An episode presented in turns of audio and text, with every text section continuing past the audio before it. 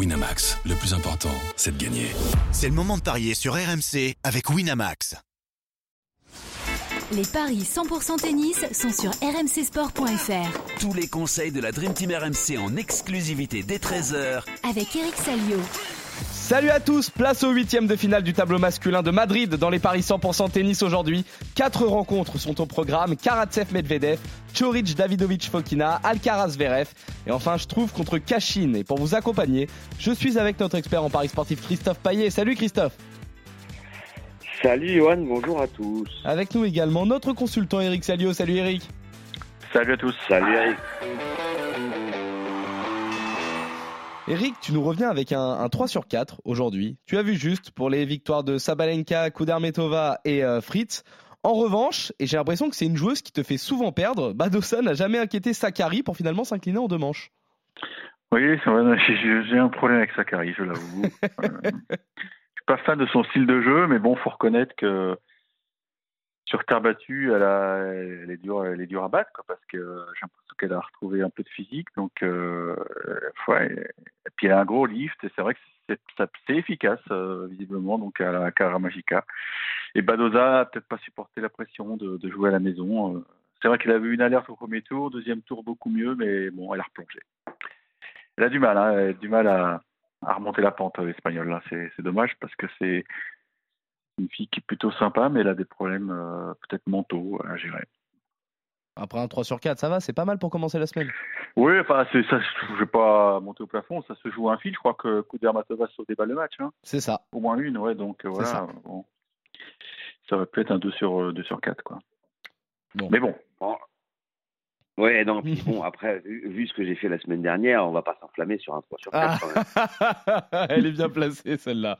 Bien joué Christophe. On t'a félicité Eh, d'ailleurs. hein. 100% la semaine dernière. On t'a félicité. 100%. C'est énorme. 8 sur 8, un truc de fou. Bon, c'est vrai que je l'ai fait que deux jours.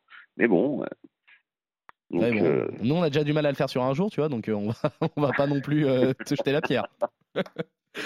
allez. Ah bah non, là, je fais comme tout comme toi là aujourd'hui. Euh, Et bah, c'est parfait. Bah, en fait, aujourd'hui, euh, je dirais que c'est presque pas trop compliqué, euh, à part peut-être un match, mais c'est vrai Ah, que les le Alcaraz pas, Zverev, m'excite un peu quand même. Ah, complètement, Ouais, ouais. euh, dis messieurs. qu'en- ouais, ça peut. Je sais pas. On va en parler tout à l'heure de ce Alcaraz Zverev, mais en attendant, horaire oblige. On va commencer par ce duel 100% russe entre Aslan Karatsev et euh, Danil Medvedev, le 121e au classement ATP face au 3e.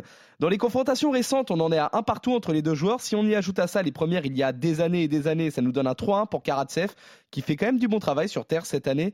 On sait justement que ce n'est pas la surface favorite de Medvedev, mais les cotes restent tout de même bien déséquilibrées, Christophe. Oui, effectivement, 3,65 pour Karatsev, 1,30 pour Medvedev, qui euh, avait perdu quand il était, euh, euh, quand il sortait de l'adolescence hein, à Moscou en 2014, il y a 15 ans, en, en 2016. Bon, après, la forme du moment et, surtout l'é- l'énorme saison de Daniil Medvedev, hein, on n'en parle peut-être pas assez, mais c'est juste monstrueux. Il a gagné 28 des 30 derniers matchs disputés. en remportant les tournois à Rotterdam, à Doha, à Dubaï, à Miami. Sur terre battue, euh, une seule défaite en cinq matchs disputés, c'était en quart de finale contre Rune à Monte-Carlo. Et il est sur 90% de victoires sur ses dix derniers matchs. Alors Karatsev, c'est bien aussi, euh, huit victoires et trois défaites sur terre battue euh, européenne, mais euh, bon, c'est vrai qu'il a une belle victoire contre de mineurs, mais il a déjà gagné quatre matchs puisqu'il est passé par les qualifications vu son classement. Il a battu 22 ans de Schoup, de mineurs, euh, puis euh, il avait battu, enfin avant il avait battu Schtroumpf et, et Brancaccio. Schtroumpf dont on va parler tout à l'heure parce que lui il a été du coup lucky loser. C'est ça. Ben, vic- victoire de Medvedev, côté 1,30 à mettre dans un combiné, ça me paraît très bien. Après, euh, envisager un scénario, ben, je me demande si euh, il va pas y avoir 2-7-0 et ça c'est côté 1,72. Moi je la vois comme ça l'histoire parce qu'il est quand même bien au-dessus. Eric, est-ce que tu penses que Karatev peut embêter son, son compère aujourd'hui ou est-ce que pour toi le 1-30 dans un, dans un combiné pour Medvedev ça passe? Bon, avec, avec Medvedev sur terre, faut, on n'est jamais sûr de rien quand même. Faut, faut, C'est Ouais. ça. Euh, D'ailleurs, il a, il, a, il a souffert au tour précédent contre Shevchenko. Euh, Karatsev, il a, il a quand même de bonnes armes parce qu'il a, bon, bah, il a, il a une puissance naturelle qui est assez impressionnante. J'ai l'impression que l'altitude, ça lui convient. enfin, quand même, il fait une saison pourrie, quoi. Il se réveille un peu tard, parce que pour les, les fans de tennis, sachez qu'il sera obligé de faire les qualifs de Roland. Il ne sera pas dans le cut. Hein. Et ce sera là d'ailleurs euh, des attractions, euh, épouvantail de, des qualifs de Roland qui débuteront en trois semaines. Mais oui, je peux comprendre qu'il soit bon à, à Madrid parce qu'il a une balle qui va, qui va très très vite. Donc euh, ça, fait, ça fait des trous dans les défenses. Maintenant, Après cinq victoires d'affilée, euh, ça lui est pas arrivé depuis combien de temps? Bah, Peut-être depuis sa demi-finale à l'Australie, non? Ouais. ouais il avait un peu déçu derrière. Medvedev, c'est quand même un sacré champion parce que bon, il, Ouais. il galère sur la surface, euh, il maîtrise pas l'art de la glissade, mais il s'accroche, il s'accroche et on l'a vu avec euh, Shevchenko, il a fini par le faire craquer là, le, son compatriote. Et je pense que ça va être un peu la même chose. Donc moi je mettrais plutôt Medvedev en 3. Ouais. Ah, 1 en 3. Ah oui, oui. 3,35. Oui, parce qu'il n'est pas aussi trois. à l'aise. euh, c'est pas naturel ce qu'il fait Medvedev sur terre, mais et l'autre, euh, l'autre, souvenez-vous, à l'époque, il jouait très bien sur terre et est en train de retrouver de la confiance. Et ce Karatsev en confiance, bah, ça, ça l'a mené comme en demi-finale d'un chelem. Et le compromis, c'est euh, Medvedev et plus de 21 jeux, c'est coté à 2,40 au cas où il y aurait 2-7 séries. Pas mal du tout, messieurs. Vous êtes donc euh, d'accord sur euh, le vainqueur, pas forcément sur le scénario. Toi, Christophe, tu vois un succès de Medvedev en 2-7 et toi, euh, Eric, plutôt en 3 manches. On continue avec ce duel entre Borna Coric et Alejandro Davidovic Fokina, le 20e mondial face au 35e. C'est la première fois que les deux joueurs s'affrontent sur terre battue. Leur seule confrontation était sur dur à Indian Wells l'année dernière pour un succès de l'Espagnol en 3 manches et c'est d'ailleurs lui qui part favori, Christophe. Oui, un 54 pour euh, David David Fokina et, et 2,50 pour Choric. Tu n'as pas gagné trois matchs de suite depuis 2023. Donc, comme il a battu Gaston et Urcas, on peut éventuellement s'inquiéter. Il a vraiment du mal à enchaîner. Et puis, euh, ses résultats euh, récents sur terre euh, sont pas très bons puisqu'il a sauté au premier tour aussi bien à Monte-Carlo qu'à Banja Luka contre Jarry et Djéré. Il a assez peu joué en 2023, euh, 9 victoires et 6 défaites en 15 matchs. Après, on sait qu'il est capable d'exploits, il est capable euh, de battre presque n'importe qui, euh, le Croate. Mais je vais quand même faire confiance à l'Espagnol, euh, qui pourtant n'est pas non plus fabuleux. Il a fait quart de finale à Barcelone, pas de bol, il joue contre Alcaraz. Mais il s'est bien loupé à Estoril, battu par Cecchinato, et, à Monte-Carlo, il avait, il avait sauté contre Kachanov. Mais allez, je donnerais quand même un, petit avantage à, à l'Espagnol qui jouera devant son public. Eric, avantage justement à l'Espagnol pour toi aussi? Ouais, je pense que la victoire contre Runeux, ça l'a, ça l'a boosté totalement. Ça a été un match très très compliqué, très Ouais. électrique. Et, et d'ailleurs, il a, il a remercié au micro euh, le public, donc euh, le public l'a vraiment porté. Et je pense que ce sera un peu la même physionomie. Il, il est, je pense qu'il fait un, tout un peu mieux que, que, que Choric actuellement. Choric, c'est vrai qu'il a une saison un peu bizarre. Pas mal de tournois où il a dû sauter parce que parce qu'il était pas, il avait des petits pépins de santé, une petite blessure. Très irrégulier. Il a... Ouais, très irrégulier. Bon, c'est vrai que il a battu Urkac, donc euh, mais Urkac Il le bat difficulté. systématiquement, oui. Donc, euh, Ouais, puis Urkac c'était quand même une grosse difficulté contre Gasquet, donc euh, c'est pas peut-être pas euh, sa meilleure surface Pas au, surface au non plus. Polonais. Donc euh, je vais relativiser un peu le parcours de Choric et je joue de, Davidovic. Je crois beaucoup en lui. Je pense qu'il peut faire un beau parcours dans ce dans ce tournoi. 1,50, ça a un petit peu baissé la cote. euh, On se contente de la cote sèche? Ouais. Ok, très bien messieurs. Vous voyez donc tous les deux le, la victoire de l'Espagnol de face aux Croates. Et là, on va passer, messieurs, à la grosse rencontre de la journée, celle qu'on attend justement. Carlos Alcaraz qui affronte Alexander Zverev, le deuxième au classement ATP face au 16e. L'Allemand mène 3-1 dans les confrontations, mais son seul revers contre l'Espagnol, c'était justement ici, à Madrid, en finale l'année dernière. Mm. Et d'ailleurs, de match, il n'y avait pas eu. hein. Alcaraz s'était imposé 6-3, Une boucherie. 6-1 en à la peine plus d'une heure de jeu. Par la suite, Zverev avait pris sa revanche à Roland Garros avant de se blesser gravement contre Rafael Nadal en demi. Aujourd'hui, on peut quand même supposer que les codes sont vraiment déséquilibrés, Christophe. Ah oui, c'est le moins qu'on puisse dire. 1,20 la victoire d'Alcaraz, 4,70 la victoire de Zverev. Bon, bah, l'Espagnol euh, est, juste monstrueux. Sur la terre battue européenne, euh, bah, il a tout gagné. Euh, si on prend tous les matchs de terre battue depuis le début de la saison, il y en a eu 16, bah, il en a gagné 15 parce qu'il a perdu la finale de Rio face à Nori. Il a gagné Barcelone, Buenos Aires, Indian Wells, euh, 25 victoires, 2 défaites en 2023. Euh, la deuxième défaite, c'était euh, Sinner en demi à Miami. Donc il est injouable. euh, même si euh, Russo Viori lui a quand même piqué un petit set lors du premier match. Un 7 à break, Euh, Christophe, quand même. Hein. Ouais, ouais. Il était pas Mais, bien, hein, il était pas bien. Il y a eu un jeu qui, qui a tout déterminé. Hein. Faut pas Donc, croire qu'il écrase tout. Hein. Non, mais vas-y, vas-y, continue. Tu vas jouer 2-7-0. Bon, moi, je vais aller. Non, je vais pas, je vais pas faire comme ça, tu vois. Euh, parce que bon, déjà Zverev, euh, on sait qu'il est euh, très bon sur cette surface, qu'il a des pour embêter Alcaraz. Bon, après il mène 3-1 dans les confrontations, mais bon, en 2021, il n'était vraiment pas vieux Alcaraz. Donc moi, je vous propose la victoire de l'Espagnol, mais plus de 21 jeux, et au lieu de 1-20, on a une cote à 2-40, c'est quand même un peu plus sexy. Parce que Zverev, c'est quand même très irrégulier depuis le début de la saison. Il est tout juste à l'équilibre, 12 victoires et 11 défaites. Et, c'est inquiétant, par exemple, de perdre au premier tour contre O'Connell à Munich. euh, c'est normal de perdre contre Medvedev en huitième à Monte-Carlo. Mais euh, c'est pas la sécurité sociale en ce moment, euh, Zverev. Donc, comme il est capable d'exploit, moi, je me dis qu'il peut, il peut inquiéter Alcaraz, mais quand même perdre. Victoire euh, logique euh, d'Alcaraz aussi pour toi, Eric, où justement tu me sembles euh, être quand même un petit peu, je vais pas dire inquiet, mais euh, tu sembles réfléchir quand même sur cette rencontre. Alors, je te donne la cote que tu vas proposer, a priori. Zverev remporte un 7, c'est coté à 2. C'est la cote à laquelle je pensais C'est côté à aussi. 2 Oui. Ouais. Écoute, je suis un peu dans les mêmes dispositions que, qu'avant Djokovic, Musetti. Tu te souviens, là, à Monte-Carlo, qui avait bien réussi, là, des trucs Ouais. comme ça? Oui.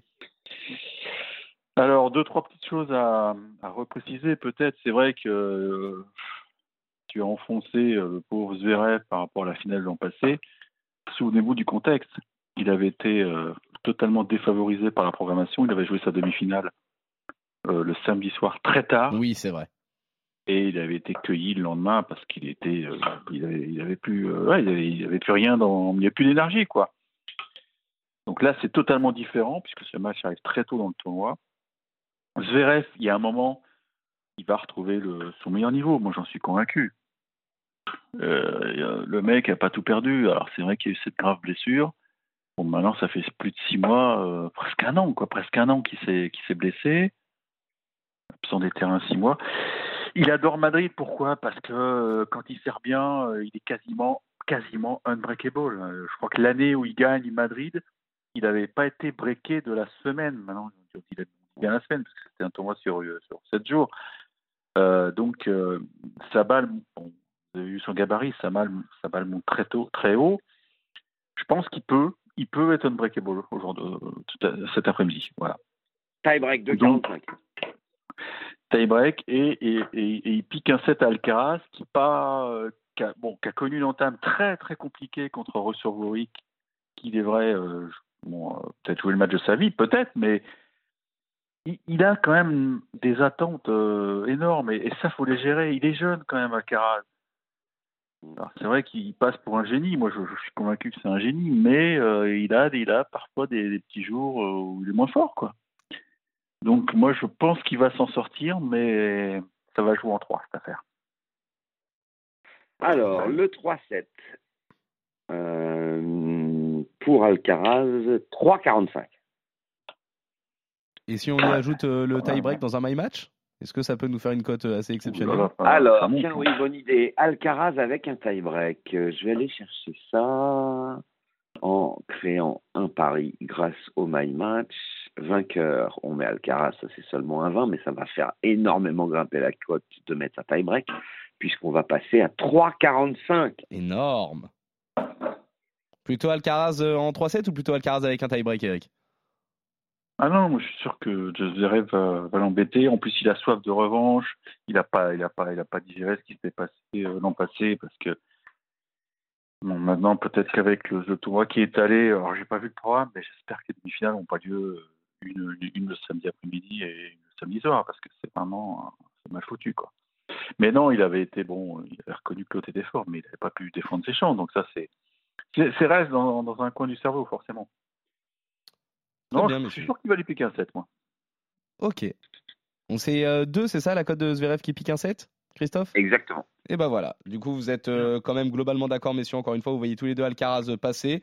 Tu es peut-être un petit peu plus méfiant, Eric, et tu vois un succès donc de l'Espagnol en 3-7. On va terminer avec ce duel entre Yann Lennart Struff et Pedro Cachin, le 65e mondial face au 67e. Je trouve, tu l'as dit Christophe, qui est Lucky Loser. C'est une première confrontation entre les deux joueurs et c'est l'Allemand d'ailleurs qui est à la faveur des bookmakers, Christophe. Oui, 1,50 pour Struff et 2,35 pour euh, l'Argentin.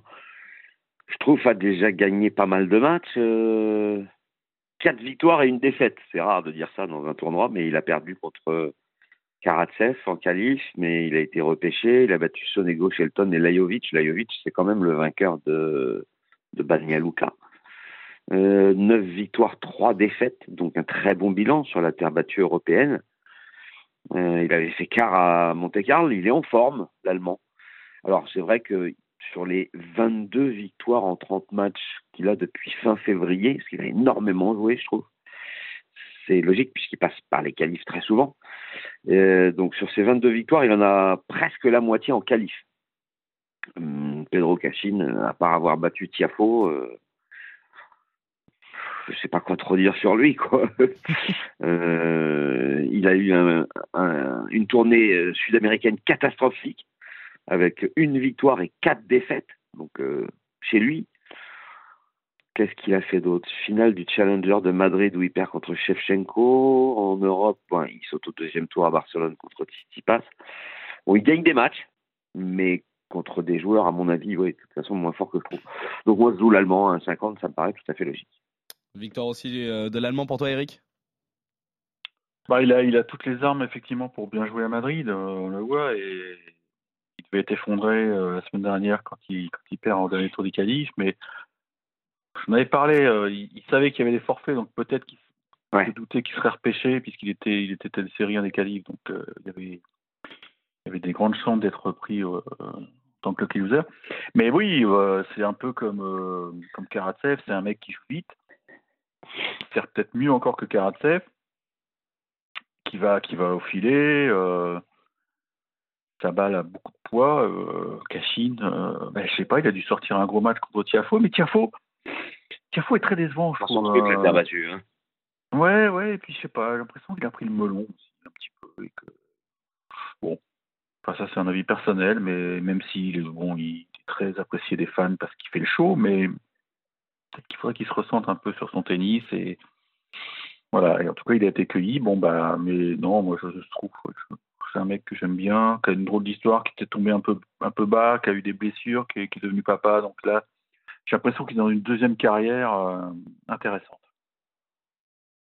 Donc, on part sur un succès euh, facile de, je trouve, de 7-0. Facile, je sais pas, parce que Cassine, il est pas, il est pas là par hasard. C'est un peu comme comme Carbales Baena, des mecs comme ça, comme euh, Monard, c'est des mecs qui sont, qui sont durs à bouger, quoi. Ils sont accrocheurs, qui lâchent rien, quoi. Mais à un moment, tu touches, le, tu touches tes limites, quoi. Mais je trouve, été, je trouve qu'il a plus d'armes que, que Cassim, quoi. Et si on joue les quatre favoris, la cote totale, c'est 3,51. C'est pas mmh. énorme, mais les risques sont finalement peut-être assez limités. Peut-être, ouais. Peut-être. En tout cas, vous êtes d'accord, ouais, euh, messieurs vous êtes d'accord aujourd'hui Vous voyez euh, tous les deux donc la victoire euh, de euh, Yann Lennart, face à Pedro Cachin. Succès également de Carlos Alcaraz contre Alexander Zverev. Et enfin, vous voyez les victoires de euh, Davidovic Fokina contre Choric. Et enfin de Medvedev dans le duel 100% russe face à Aslan Karatsev. On revient demain pour de nouveaux paris 100% tennis sur RMC. Salut messieurs, salut à tous. Ciao à tous. Ciao.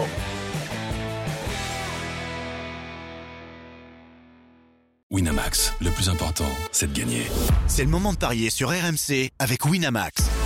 Les jeux d'argent et de hasard peuvent être dangereux. Perte d'argent, conflits familiaux, addiction. Retrouvez nos conseils sur joueurs-info-service.fr et au 09 74 75 13 13. Appel non surtaxé.